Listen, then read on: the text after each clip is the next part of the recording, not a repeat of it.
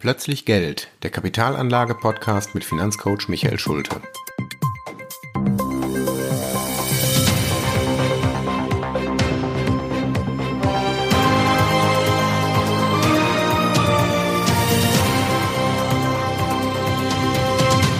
Folge 7, der Growth-Anlagestil. Schön, dass Sie wieder dabei sind bei einer neuen Folge meines Podcasts Plötzlich Geld – und wie schon im letzten Mal angekündigt, möchte ich heute den zweiten Teil meiner Anlagestile vorstellen und das ist dieses Mal der Growth-Stil. Beim letzten Mal habe ich den Value-Stil vorgestellt. Wir erinnern uns, das war günstig einkaufen und teurer wieder verkaufen, also anhand von Bilanzkennzahlen herausfinden, welche Aktien unterbewertet sind. Das ist ein sehr defensiver Anlagestil. Und die andere Seite der Medaille, das ist der Growth-Stil. Da geht es eigentlich genau um das Gegenteil. Da versucht der Investor auf Wachstum zu setzen. Und äh, warum das durchaus spannend sein kann, möchte ich in dieser Folge erläutern. Ja, Growth, wie der Name schon sagt, Wachstum. Es geht also hier nicht um die Langweiler und die Witwen- und Waisenpapiere mit erfolgreichem Geschäftsmodell, sondern es geht um die Buden, die in der Garage aufgemacht worden sind und jetzt plötzlich in den Himmel stürmen. Also Unternehmen, die vielleicht noch gar kein richtiges Geschäftsmodell gefunden haben, die vielleicht eine dolle Geschäftsidee haben und alle Leute sind völlig begeistert von den Chancen, die diese neue Technologie hat. Derzeit sehen wir ja äh, in den Medien alles, was rund um dieses Thema künstliche Intelligenz, Chat, GPT und sowas ist, das sind so Themen, die, die richtig gehypt werden. Keiner weiß noch so richtig, was man damit machen kann, aber alle Unternehmen reißen sich darum und Aktien die mit diesem Thema zu tun haben, die steigen in den Himmel. Bestes Beispiel, was jetzt auch viel in Medien ist, ist die Firma Nvidia, die, her die Hardware dafür herstellt, also diese ganzen Chipkarten. Ähm, die haben sich seit Anfang des Jahres verdoppelt und sind jetzt über eine Billion Dollar schwer, gehört also damit mittlerweile zu den größten Unternehmen der Welt. Ja, was zeichnet also Growth-Titel aus? Im Grunde das Gegenteil von dem, was wir beim letzten Mal beim Value-Stil besprochen haben. Also dem Anleger von Growth-Aktien ist es vollkommen egal, ob das Unternehmen schon mal Gewinne gemacht hat. Im Gegenteil, gerade die Unternehmen, die noch viel, viel Kapital einsammeln und darauf hoffen, dass sie vielleicht in ein paar Jahren erstmal Gewinn machen, das sind die, die im Fokus von den Growth-Investoren stehen. Die Logik dahinter ist bestechend. ich muss da etwas vorsichtig sein, weil es erschließt sich nicht direkt. Aber die äh, Anleger, die sagen, Mensch, ein Unternehmen, das heute noch keinen Gewinn macht und an der Börse trotzdem schon hoch bewertet ist, was muss erst passieren, wenn die mal den ersten Dollar Gewinn machen? Dann muss die Aktie in den Himmel steigen. Ich möchte mal ein Beispiel für einen typischen Growth-Titel geben, den jeder kennt. Und zwar ist das die Autofirma Tesla. Tesla, also gegründet von Elon Musk, das ist dieser Visionär, der auch mit Raketen herumspielt und diesen Hyperloop baut. Also das ist ein, ein Multi-Unternehmer, ein irre kreativer Kopf, der aber auch sehr umstritten ist, weil er auch psychopathische Züge hat. Der hat Tesla gegründet mit der Vision, er möchte das erste Autounternehmen erschaffen, das rein elektrische Autos baut. Tesla hat erst 2020 das erste Mal überhaupt Gewinn gemacht. Bis dahin haben die lange Zeit immer nur Verlust gemacht. In 2020, also dem Jahr, als wir das erste Mal Gewinn gemacht haben, hat das Kurs-Gewinn-Verhältnis bei 250 gelegen. Wir erinnern uns an den alten Benjamin Graham, der hat gesagt, ein Value-Titel ist für ihn dann interessant, wenn er ein Kursgewinnverhältnis von unter 15 hat. Tesla 250, also unglaublich hoch bewertet. Die zweite Kennzahl, die für Benjamin Graham auch wichtig war, das ist das Kurs-Buchwert-Verhältnis. Also wie hoch ist die Aktie im Vergleich zum inneren Wert an der Börse bewertet. Da war kurz nochmal die Erinnerung bei Benjamin Graham 50 Prozent die Hürde. Er sagt also, ein Kurs-Buch-Verhältnis von 1,5 ist angemessen bewertet. Tesla 10. Also der Börsenwert ist das Zehnfache des, der eigentlichen, des eigentlichen Bilanzwertes. Wie kann das sein? Also wie kann es sein, dass Anleger offensichtlich so widersinnig handeln und alles, was Benjamin Graham, einer der Begründer der modernen, des modernen Investments überhaupt, wie kann man genau das Gegenteil machen, was er sagt? Also wie kann man sich überhaupt nicht darum kümmern, was Bilanzkennzahlen aussagen oder, oder auch ähm, dieses Thema mit Corporate Governance, also gute Unternehmensführung. Wie gesagt, Elon Musk ist berüchtigt für seine Wutausbrüche und seine, seine spektakulären Entlassungsaktionen. Trotzdem sind die Leute dieser Aktie wie verrückt hinterhergelaufen. Was ist mit der Aktie passiert? Die Aktie hat sich seit 2020 verzehnfacht. Wir reden hier von drei Jahren, innerhalb von drei Jahren verzehnfacht. Noch 2011, also vor zwölf Jahren, stand die Aktie bei einem Dollar. Der Höchstwert Ende 2021 war bei 350 Dollar. Das kann man in Prozent schon gar nicht mehr ausdrucken. Das ist absurd hoch. Also eine Ver-350-Fachung, das ist irre. Sowas wird man bei einem Value-Titel niemals erleben. Ein solches Wachstum kann nur bei Growth-Titeln stattfinden. Und das ist der Grund, warum es sich durchaus lohnt, auch mal einen Blick auf die Growth-Strategie zu sehen, denn da sind tatsächlich spektakuläre Gewinne möglich. Kann man deshalb sagen, dass Growth besser ist als Value? Nein, das ist sehr, sehr schwierig. Und ich hatte schon beim letzten Mal gesagt, ich bin vorsichtig mit Bewertungen, was ist eigentlich besser. Es kommt natürlich auch auf die Anlegermentalität an. Wenn jemand sagt, ich möchte mein Vermögen wirklich sicher anlegen, dann ist er bei Value-Titeln wahrscheinlich am besten aufgehoben. Denn die Wahrscheinlichkeit, dass diese langweiligen Unternehmen, ich hatte damals ja Coca-Cola, äh, Siemens oder die Allianz als Versicherungskonzern aufgezählt, die Wahrscheinlichkeit, dass die plötzlich pleite gehen, ist sehr, sehr gering. Für das Einzelunternehmen natürlich immer vorhanden, aber wenn ich einen Fonds habe, in dem 50 bis 100 Value-Titel drin sind, dann müsste es schon mit dem Teufel zugehen, dass diese Unternehmen alle pleite gehen. Bei Growth sieht das ganz anders aus. Tesla ist schon häufiger an, an dieser Kante entlang geschrammt, wo in den Medien zu sehen war, zu lesen war, die schaffen es nicht.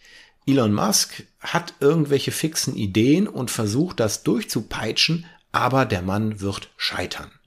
Er hat also nicht nur Fans, sondern er hat auch genauso viele Leute, die ihm Scheitern vorhersagen. Letztendlich hat der Optimist recht behalten, jedenfalls bis jetzt. Tesla ist ein hervorragendes Investment gewesen, auch langfristig oder gerade langfristig. Wie gesagt, in zwölf Jahren eine Ver-350-Fachung.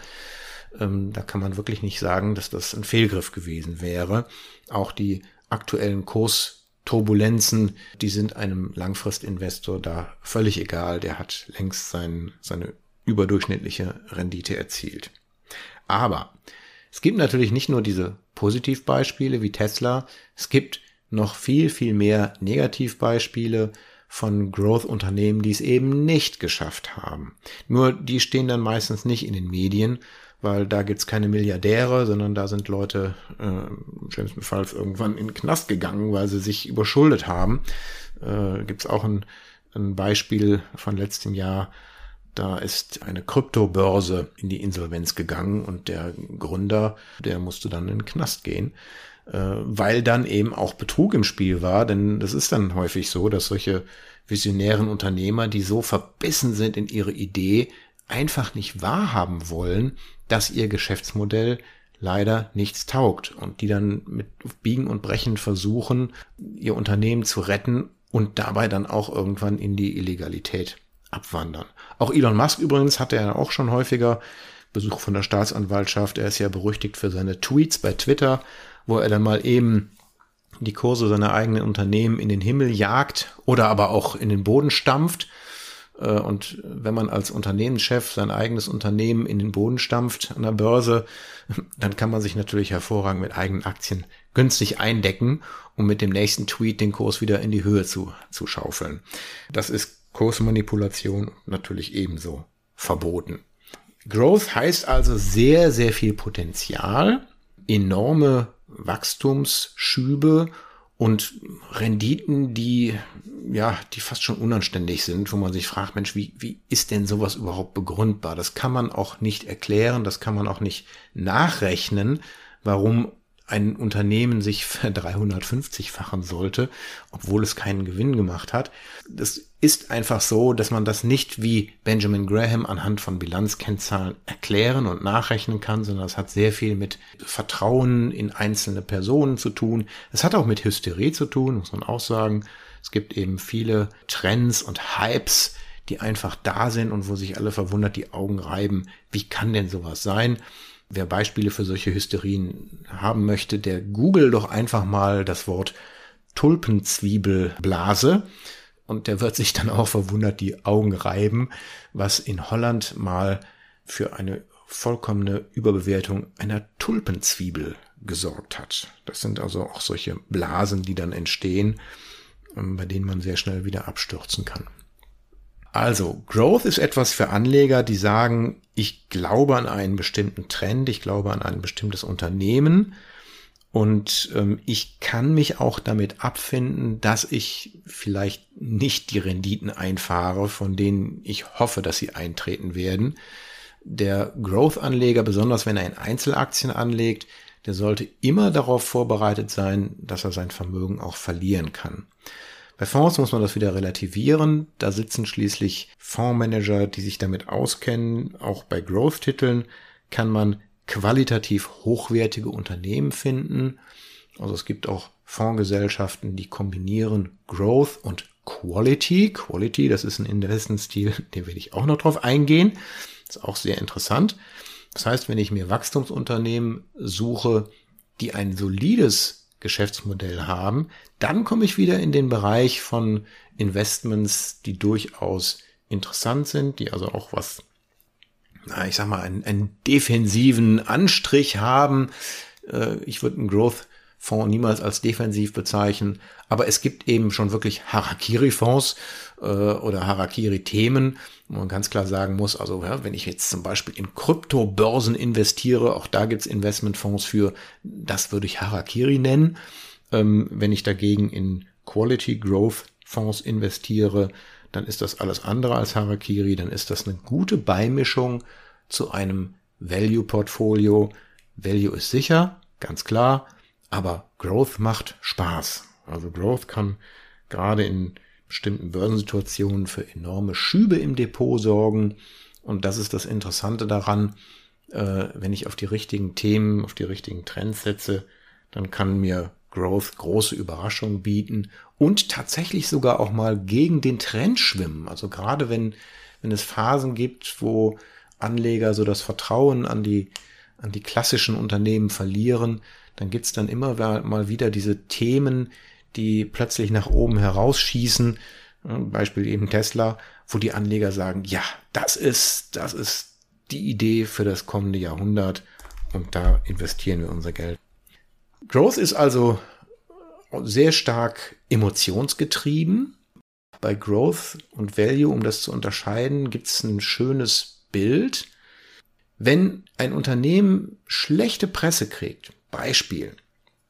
Da hat irgendein Vorstand einen Skandal am Hals. Oder es kommen irgendwelche alten Geschichten nach oben und fragt sich, oh Gott, oh Gott, ne, was haben die damals vor 20 Jahren gemacht? Müssen sie jetzt irgendwelche Schadenersatzzahlungen zahlen? Das sind Momente, in denen Unternehmen an der Börse abgestraft werden. Und dann schlagen Value-Investoren zu. Denn die Idee dahinter ist, wenn mal was Negatives in der Presse steht, dann heißt das ja nicht, dass das Unternehmen plötzlich schlechter geworden ist. Das heißt nur, dass die Anleger plötzlich das Gefühl haben, huch, was ist da los? Muss ich die Aktie jetzt verkaufen? Aber der Value Investor hat sich ja vorher informiert, hat die Bilanzen gewälzt und weiß, was der innere Wert des Unternehmens ist.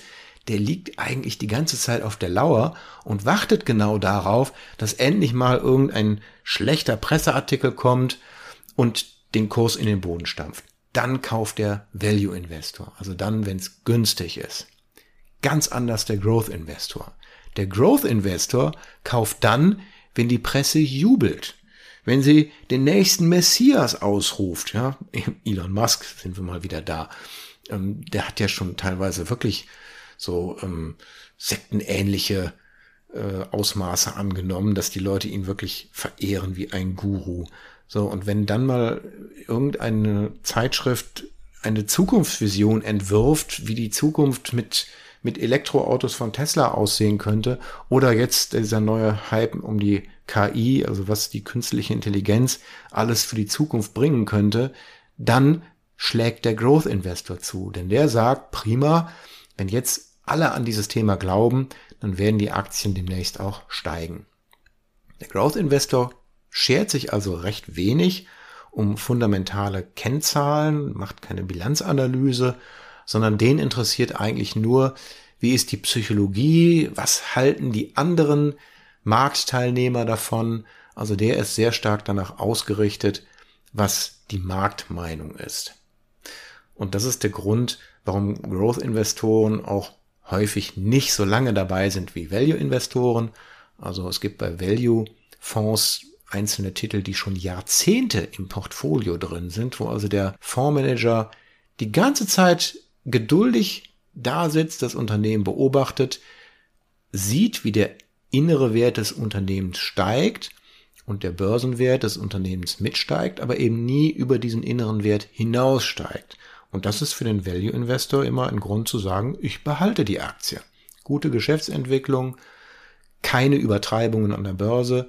Die Aktie kann also mehrere Jahrzehnte im Portfolio sein. Bei Growth-Aktien ist das in aller Regel nicht so. Viele Growth-Aktien, wie gesagt, schaffen es nicht. Negativbeispiel wieder Wirecard. Das war auch so ein Titel, der sehr stark gehypt wurde. Ne, wir Deutschen waren froh, dass wir jetzt unseren eigenen Fintech haben, der an der Börse ist.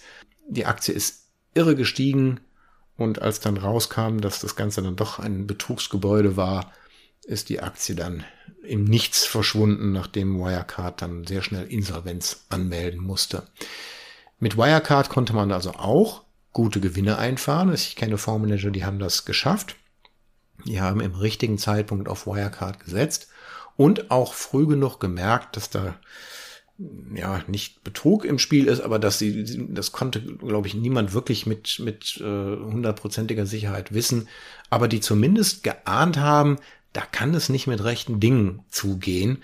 Das konnte man tatsächlich auch aus den Geschäftszahlen erkennen. So, und die sind dann rechtzeitig abgesprungen haben vielleicht ein halbes oder ein Jahr äh, die Wirecard-Aktie gehalten, haben damit auch gute Gewinne erwirtschaftet, haben dann aber diesen Niedergang des Unternehmens vermeiden können. Deshalb, Quintessenz, es gibt kein richtig oder falsch, kein gut oder schlecht. Ich bin der Überzeugung, dass ein, ein gutes Portfolio im Kern aus Value-Titeln, aus Value-Fonds bestehen sollte. Das ist quasi so das, das Rückgrat des Portfolios. Also der sichere Hafen, wo man sagen kann, Aktien für die Ewigkeit. Da muss ich mir keine Gedanken machen, ob da jemals äh, mein Vermögen verloren geht. Aber ein paar Themen, Growth-Themen dabei zu mischen, das hat noch niemandem geschadet. Und solche Growth-Themen, das müssen keine spekulativen Geschichten sein. Meine Kunden wissen, dass ich sehr stark auf das Thema Healthcare, also Gesundheitswesen setze weil das letztendlich eine Wette auf die Demografie ist. Das ist also ein, ein Thema, in dem viel Wachstumspotenzial steckt. Äh, andere Themen sind zum Beispiel Technologie, Internet, alles, was irgendwo mit künstlicher Intelligenz zusammenhängt. Man weiß noch nicht so recht, was wird daraus, aber dass da enormes Potenzial drin steckt, das kann sich jeder vorstellen. Und wir alle warten auf dieses Next Big Thing, das letzte Next Big Thing war das Internet, das die Welt, die das Leben, was das Leben verändert hat, komplett. Es hat alles umgekrempelt. Und das nächste Next Big Thing könnte tatsächlich, ja, ich sag mal sowas wie künstliche Intelligenz sein. Ähm, oder auch, ähm, was ich immer wieder empfehle, das Thema Quantencomputer. Ähm, wo viel, viel geforscht wird, wo es noch keine echten, ja, allgemeintauglichen Anwendungen für gibt. Aber wenn dieses Thema sich mal durchsetzen wird, wenn also wirklich Quantencomputer in Masse hergestellt werden können und wenn es Anwendungen für diese Technologie gibt, dann könnte das wieder ähm, die gesamte Menschheit umkrempeln. Ja, das sind ein paar Anregungen zum Thema Growth gewesen. Beim nächsten Mal werde ich mich wieder einem anderen Anlagestil widmen. Aber was das sein wird, das verrate ich erst beim nächsten Mal. Bis dahin eine gute Zeit. Tschüss.